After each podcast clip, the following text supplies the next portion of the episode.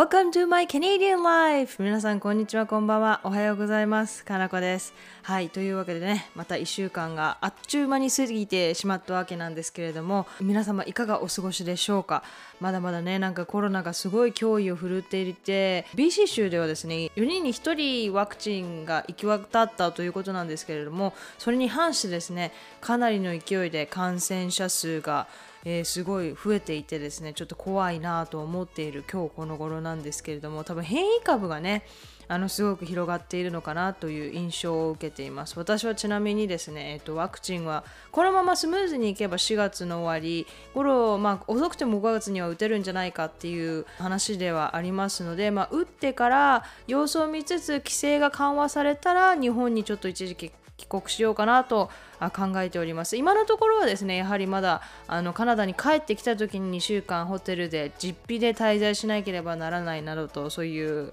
のがありますので、まあ、ワクチンがね全員に行き渡ったところであのどれぐらいねその規制が緩和されるかっていうのを様子を見てですねちょっとあの帰ろうかなと思ってます。実費だとですね、えーと、なかなか計算したらですね、普通に6000ドルぐらい、まあ50万ぐらいかかるので、まあそこまでのお金はね、さすがにないということでね、はい、まあ規制が緩和されることをね、日々日々祈っているわけなんですけれども、日本はね、あのワクチンがまだまだ広まってない、まあ日本はね、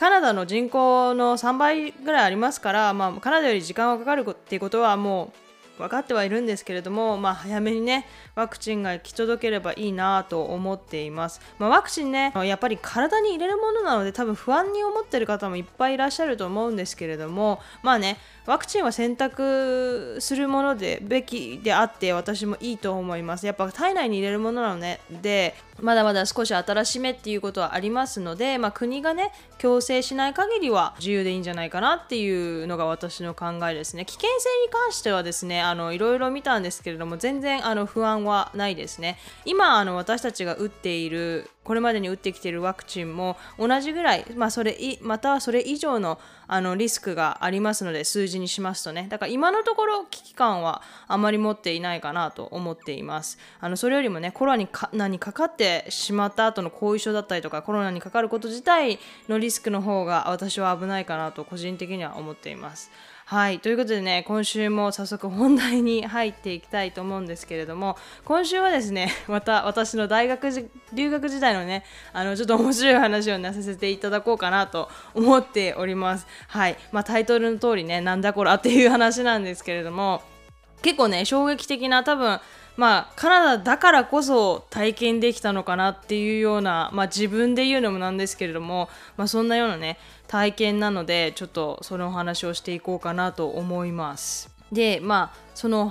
話を始める前でですね、まあ、こうポッドキャストを聞いてくださってる方とか私のねブログを読んでくださってる方はまあ知ってるかと思うんですけれども、まあ、カナダって、まあ、北米全体に言えることなんですけれども授業って大学の授業って先生によってレベルが天と地ぐらい違うんですよね。で日本もそれは一緒だと思うんです。なんかね教授によって授業の難易度って全然違うと思うんですけれども、まあ、カナダもこれは一緒でその授業を選択っていうんですかレジスターするときはレイトマイプロフェッサーっていう教授の口コミサイトをすごい駆使して授業選択するのが一般的なんですね。えっ、ー、と日本にもそういうサイトがあったと思うんですけどちょっと名前は忘れちゃったんですけど多分そういうねサイトを駆使してみんなねより簡単なねより簡単なというかよりいいね教授のクラスを取ろうとすると思うんですよね。まあどうせ同じクラス取るんだったらもちろんいい教授の方がいいっていうのは当たり前なんですけれどもあの北米でね大学留学する人は必ず使うサイトだと思いますね。Rate My Professor って言うんですけれども、まあ、教授の写真とかは載ってないんですけど、まあ、見かけの良さもね評価に入ってたりとか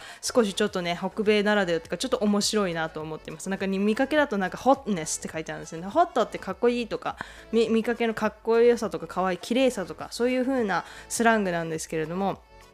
まあ、ホットネスっていう感じで、まあ、写真は載ってないんですけどそこでなんかなんとなくそう見かけの良し悪しがちょっと想像できるっていうちょっと面白いね評価も入っていたりしています。で私も短大に入ってから授業選択の時は必ずねこのレイトマイプロフェッサーっていうサイトを使ってたんですけどもやっぱりねもう大学生の方とか大学け、ね、卒業した方は分かると思うんですけどもそのスケジュールとかによってはとかその学研によってはあの先生の選択肢がなかったりとか本当に本当は違う先生がいいんだけど、まあ、いろんなね自分のスケジュールケジュールとかの理由で、まあ、自分が希望してた先生で取れないっていうこともいっぱいあるんですよね、まあ、と思うんですけども。で今回のお話のその当事者である教授は実はねその撮る時にかなりね結構ひどいレビューがついていたんですね確か星2.5満点が5で星2.5とかだったと思うんですよね。でもその楽器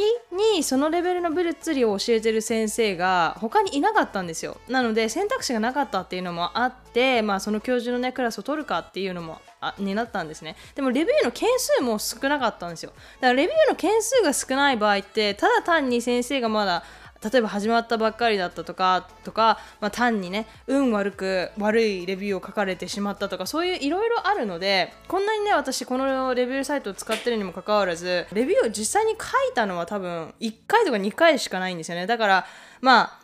レビュー件数が少なくて悪い時は私はあんまり何て言うんですかまあ運が悪かっただけかなっていう可能性もあるのでまあそれをねこの教授もねきっとそうなのかなと思って取ったんですね。でこの教授の授業を取ってあのすぐにですねなんでこのレビュー「レイドマイプロフェッサー」のレビューの低いのかっていう理由がねすぐに分かりました、まあ、ディテールを話す前にそのここの教授の名誉のために言いたいんですけど教授の人柄自体は本当に悪くなかったです。本当に優しくて物静かでめちゃくちゃいい人だったんですよ。でもただし教えるっていうことに対してなぜこの人は教授になれたのかっていうのが不思議なほど本当に壊滅的にできない人だったんですね。で授業っていうのは、まあ、基本的に教科書の音読時間。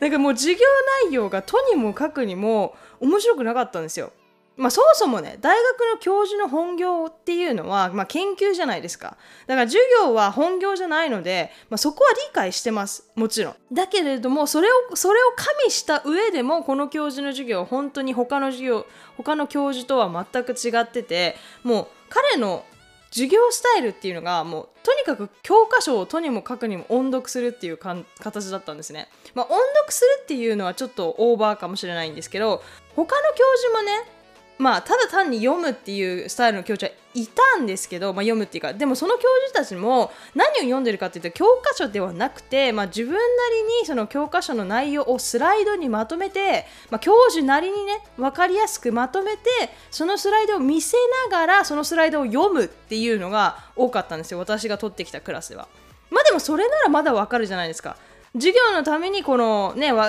教授なりに分かりやすいようにしてまとめて、まあ、自分のスライドを読んでるので、まあ、それはいいかなと思ったんですよね。ただこの教授はそれもなくてただただ教科書の一部を朗読するみたいな感じだったんですね。例えば例題とかを解説するときにその図とかはそのえーと、スライドにバッて大きく載せるんですね。だけどその図を解説をするんですけどその解説が教科書の解説そのまんまなんですよ。だからもうえ私たち読めますけどみたいな感じなんですね。だから正直に自分で。でまあこれはね何回かお話ししてると思うんですけどもカナダの大学では出席はねそこまで重要じゃないんですよ。だから基本的に実験以外の授業であれば出席ゼロでもレポートやテストで単位がもらえるんですね。なので このスタイルの授業ということはえーと、ご察しの通りですねこの授業この教授の授業に参加する生徒は、えー、と3回目以降は多分3分の1もいなくなりましたね。本当にめちゃくちゃ減りました。で私も実際この授業を最初に受けた時は多少焦りましたね。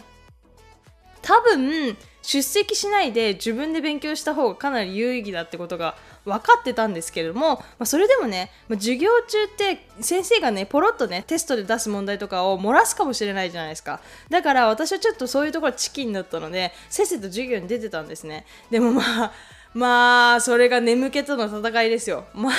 回毎回。本当に眠かったですね。でまあなるべくね頑張って集中して、まあ、授業後にね教授のところに行って質問したりするんですけれどもそうするとですね教授今度は教科書についてる回答マニュアルみたいなのがあるんですよ。なんか多分先生しかもらえないすごい分厚い教科書の練習問題から、えーと、と題問まで全部答えだけじゃなくてその答えの解説まで載ってる分厚いマニュアルがあるんですけどそれを見ながら説明するんですよ。見ながら説明っていうよりはもうそれを見て読んでるんですよね。だから今度はもう回答マニュアルの音読なんですよ。でまあその解説の部分解説を読んでも分かんない時ってあるじゃないですか。例えばここはなんでこうこうなってこうなるのっていう場合があるじゃないですか。だからそういう質問をすると教授詰まっちゃうんですよね。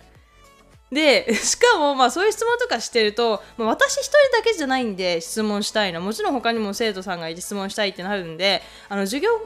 後の時間ってかなり限られてるじゃないですか。多分授業と授業の間って10分15分ですよね長くてもね。だからまあ教授がオフィスアワーにまた来てくれって言うんですね。でオフィスアワーっていうのは何のかっていうと、まあ、日本にもあるのかわからないんですけども教授が教あの授業以外の時間で週に2回ぐらい数時間ずつ教授のオフィスに行って質問ができる時間のことなんですけど、まあ、頻度とか長さは、まあ、教授にねそれぞれよるので一概には言えないんですけど大体カナダの大学だと週に23回で数時間ずつぐらいが多分一般的だと思います。でそのまあ、もしその時間にね教授が設定した例えば火曜日と木曜日の午後1時から3時とかあるじゃないですか。その時間にもしもしかしたら、まあ、行けない生徒もいますよね。多分その時間授業があったりとかバイトがあったりとか、まあ、そういう場合は教授に直接アポを取って、まあ、時間時間をね教授の都合のいい時間を設定してもらって、まあ、質問に行くことももちろんできます。でこのオフィスアワーに、まあ、もちろん私もね行くことになるんですけども、まあ、とにもかくにもねさっき言った通りこの教授ほんと説明ができないんですよ。でオフィスアワーに行っても教授は教科書の回答マニュアルを読むだけなんですよ。でこれを見てなんか説明してくる。説明っていうか読んでくるんですね。だからで回答解説には載ってないことを聞くと、まあ、言葉に包まるっていうのを繰り返してたんですね。だからしばらくするとみんなオフィスアワーに教授に質問しに行く行くのではなくてその回答マニュアルを教授のところに借りに行くようになったんですよ。なんか、まあ、教授たちのオフィスみたいな学部の教授たちのオフィスみたいなのがあって、まあ、空いてるスペースになんかでっかいテーブルがあって、まあ、その周りに椅子がねなんか56個置いてあったんですね。多分教授が生徒に教える時とか、まあ、人数がね1人以上の時とかにそこに、まあ、自由に使えるスペースがあったんですけどみんなで教授のところにオフィスアワーになったら、まあ、マニュアルを借りに行ってね、そこのテーブルで開いてみんなで勉強するっていうのをするようになったんですね。だから回答マニュアルともう本当ににらめっこしながら、まあ、クラスの子たちと自習するみたいな時間になっちゃったんですよね。このオフィスアワーが。でその時にすごい教授必要みたいになってて。で面白いのがなんかその教教授のオフィスアワーで回答マニュアル借りるときに勉強しているときに、まあ、授業に出てない子もねもちろんいるわけなんですよ。むしろ授業には出ないでそこの時間だけいるみたいなむしろね。でまあ回答マニュアルを読み読みつつわからないところがあればそのクラスメイト同士でね説明し合ったりとかして勉強してました。だから教授に聞いても言葉に詰まるだけなんでそれかまあね解説マニュアルを読むだけな感じなのでもう全く頼りにならなくてですねこれをこれこの人本当に物理この授業の教授なの？っていう感じだったんですよね。でまあ、こんなにね難しいクラスですから難しいっていうかもう教授がボロボロなクラスだから 成績もボロボロだと思うじゃないですか。このクラスのシステムも、まあ、物理のクラスだったので理系の特徴なんですけど成績のほぼ9割がテストの結果で決まるようなシステムだったんですね。でちなみに多分このクラスは中間が全体成績の40%で期末が50%実験が10%だったとかと思うんですね。大体。でさっきも話したんですけど出席はゼロでもテストと実験だけ出てれば単位がもらえるんですよね。要するに出席ゼロでも100でも成績にはあの換算されないんですね。もちろんテストとか実験をその代わり50%取得しないとあの単位が取れないんですけど、まあ、それが分かっていたのでかなりね、まあ40%、の全体成績の40%の、ね、成績が決、ま、中間で決まるので中間は結構私緊張しながら臨んだんですね。私が取っていた物理のクラスが、まあ、午後だったんですね。で実はこの教授は同じクラスを午前にも教えててだから要するに物理 A と物理 B があるんですよ。だからだからなんていうんですか？物理同じレベルの物理なんですけどなクラス内容も同じなんですけど人数が多分多いから2個に分けたっていう感じだったんですね。でたまたま私の友達が同じ教授のあの同じクラスで午前の部に通ってたんですね。で中間テストのその当日に私は朝からカフェテリアで勉強準備勉強もじゅ、ね、中間のテストの勉強をしててでそしたら午前クラス組がテストを終えてたまたまねカフェテリアに来たんですよ。で私の友達もいてすごい落ち込んだ風だったのを覚えてるんですね。でまあもちろん当然私友達なんで「あやほー」ってテストどうだったって聞いたんですね。そしたら教科書の例題そのほぼそのまんまだったって教えてくれたんです。でその後しかもあの出てきた問題ほぼどの問題だったか、まあ、教科書に載ってる問題なんであこの問題この問題ってなんとなく覚えてるじゃないですか。ディーテールは覚えてなくても教科書を見てあこの問題あったよっていうふうに全部教えてくれたんですね。だから私はそのテストの直前まで友達に教えてもらった問題に集中して復習したんですね。全く同じ問題が出るってことはまあ A とね午前と午後だからありえないかなとは思いつつもまあその問題に集中して、まあ、似たような問題かなと思って集中して勉強したんですね。そしたらテストを受けてみたらまあ、多少の、ね、変化を加えてあるものの例えば、まあ、マイナスがプラスになったりとか数字が変わってたりとか多少の少しの変化を加えてあるんですけれども例題はほぼ友達が教えてくれた教科書に載っている問題そのまんまだったんですね。だからかなり私結構中間は好成績を取ることができたんですね。で友達もまあフェール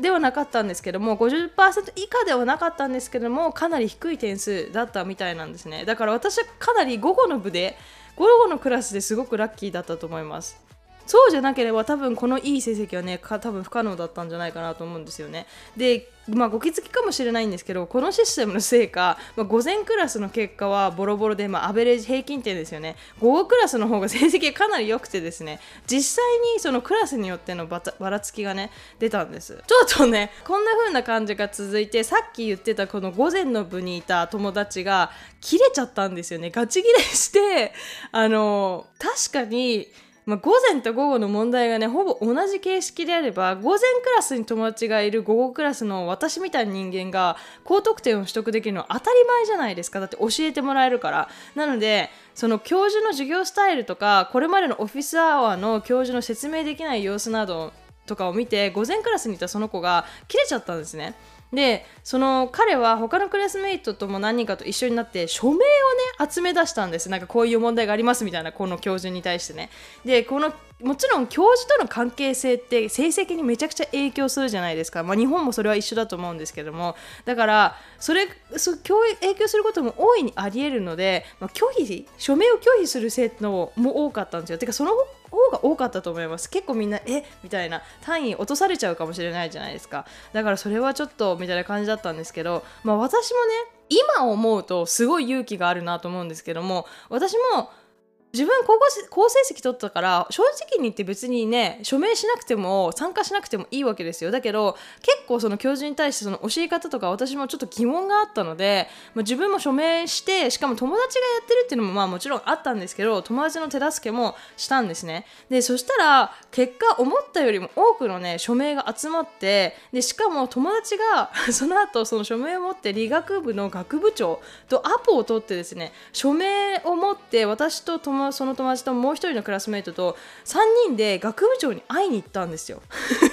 すごくないですか？でもちろん彼がねあの率先して代表してやってることだったので私はそこにいるだけだったんですけども、まあ、彼がね代表して学部長にあのこれまでのえー、経経歴じゃないね。このこれまでどうしてこうなかったかっていうのとこのアポの目的とそのミーティングの目的とかその署名のね理由とかを全部あの話してですね署名を渡したんです、まあ、ここまでしたからね何かあったんだって思うじゃないですか、まあ、結果から話す何も変わりませんでした。あの学部長にね話した時はかなりなんか親身になって話を聞いてくれた感じがしてあもしかしたら何かが変わるのかなと思ったんですけども結局ねあの全く何も変わりませんでした。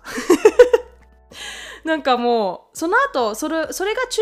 間の後多分23週間後の話なんですけども、まあ、期末までだいぶ少し時間がありますよね。教授の授業とかオフィスアワーのスタイル全く一緒で期末の問題内容もあの中間と同じスタイルでした。ただし期末っ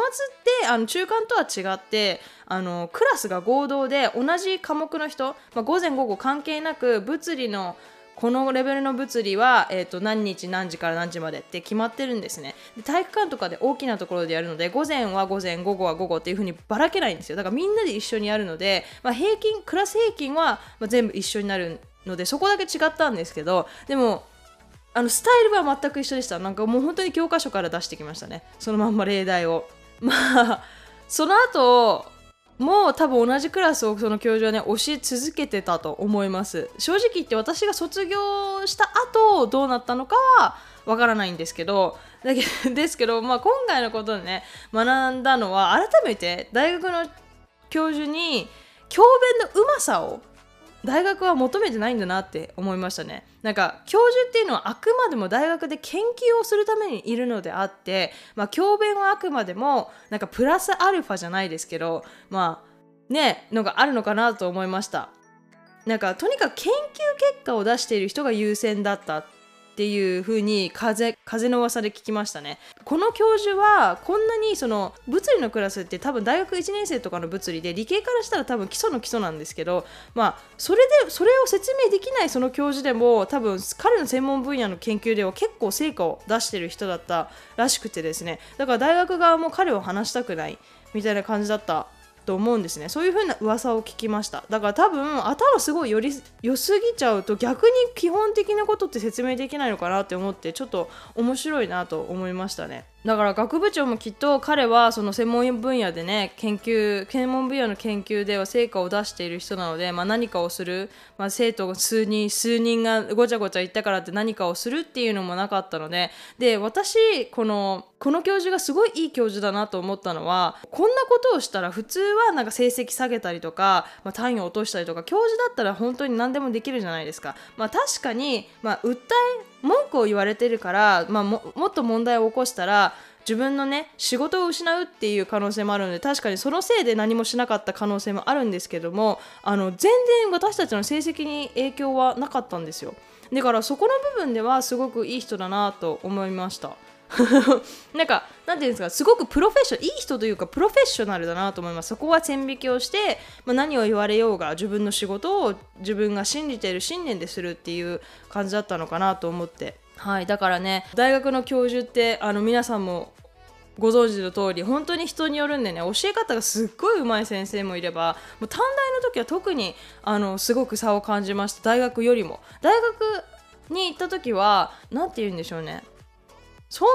に差はなかったですね。みんなある程度のって感じでした。すっごい下手でもないしすごいうまくもないみたいな分かりますかね。そんな感じででも短大はめちゃくちゃうまい先生とめちゃくちゃ下手な先生の差がすごく激しくてもうすごいうまい先生だと本当にウェイトリストって言ってすごい人気すぎて溢れちゃうんですよね。だからえーと、ウェイトリストって何て言うんでしょう？補欠みたいな感じですかね。補欠で繰り上がりで入らないと入れないみたいなところがあるのでそれぐらいねあの差がありました。でもよく考えると多分こういうのって日本だとなかなか起きないことだと思うんですよね。だから彼がその署名を集めて行動したっていうのもなかなかすごくカナディアンだなと今思うとね今振り返るとそうあのすごいカナディアンだなと思います。で自分もねそのまあやった本人、まあ、やろうとした人間ではないんですけど一応代表として学部長に会いに行った身としてですねこんな経験二度とないだろうなと思いつつ やはりね私一人だったら絶対にそんなこと考えつかないですしまあ先生によるんかなぐらいの感じなんですね。まあ確かに文句はあったんですけどまあ大学なんてこんなもんなのかなってやっぱり思ってしまうと思ったんですね。だけど、まあ、こっちのねカナダの教育ってやっぱ違うことは違う先生だろうが何だろうが、まあ、違うことは違うと主張する、まあ、口あなんていうアドバイスする主張するっていうのがそういう教育がねすごくあの根付いてるなと思って、まあ、それは正しいなと思いました。まあ、そう結果は何もならなかったんですけど、まあ、それは行動をとるっていうことは大事だなと思いました。自分の考えを主張するっていうんですかね。だから喧嘩腰じゃないじゃないですか。ちゃんと学部長とはアポを取って、まあ、学部長とお話をするっていうね。カナダのフレーズで closed mouth don't get fed っていう言葉があるんですけど要するに口を閉じてたら、まあ、餌ご飯をもらえないよってご飯を食べれないよっていう意味で要するに、まあ、主張しないと喋らないと、まあ、誰も分かってくれないみたいな。言わないと損だよみたいな。そんな感じですかね日本語のニュアンスで言うと。だからすごく主張性がね日本人に比べるとすごい主張する人が多いかなと思います。でも私はそれは結構いいことだと思っていて、まあ、主張するイコール喧嘩ではないので、まあ、自分の考えをあの相手に伝えたりととたりとだとか、まあ、そういうのはねすごく大事かなと思いますね。はい。そしてですね、えーと、これは私事ではあるんですけれども、えーと、ポッドキャスト総再生回数が1万回を超えました。本当にね、ありがとうございます。えっ、ー、と、もう1年と4ヶ月が経ちましてあの1万回を超えれたということでね本当にここで、えっと、改めて皆様にお礼をね申し上げたいなと思っておりますはいあのまあ、まだまだ弱小ねポッドキャストではありますし私の自己満ポッドキャストでもあるんですけれどもあの聞いてくださる皆さんがいるということはね本当にね励みになってすごくありがたいことだなと思っておりますのでね少しでもこれからももですね皆様の有意義になるような内容をね喋っていこうかなと思いますのでねリクエスト等々あのぜひぜひあのお待ちしておりますのでいつでも送っていただければなと思います。はい。ということでですね、今週はこれぐらいにしたいと思います。いつも通りですね、概要欄にお便りフォーム、E メールアドレス、Twitter の ID を載せておきますので、お好きな方法でですね、感想、リクエスト、罵倒等々あの送っていただけたらなと思います。はい。ということで、本当にご清聴ありがとうございました。Thank you all so much for listening. I hope you have a wonderful week and I'll see you all on the next podcast. Thank you very much.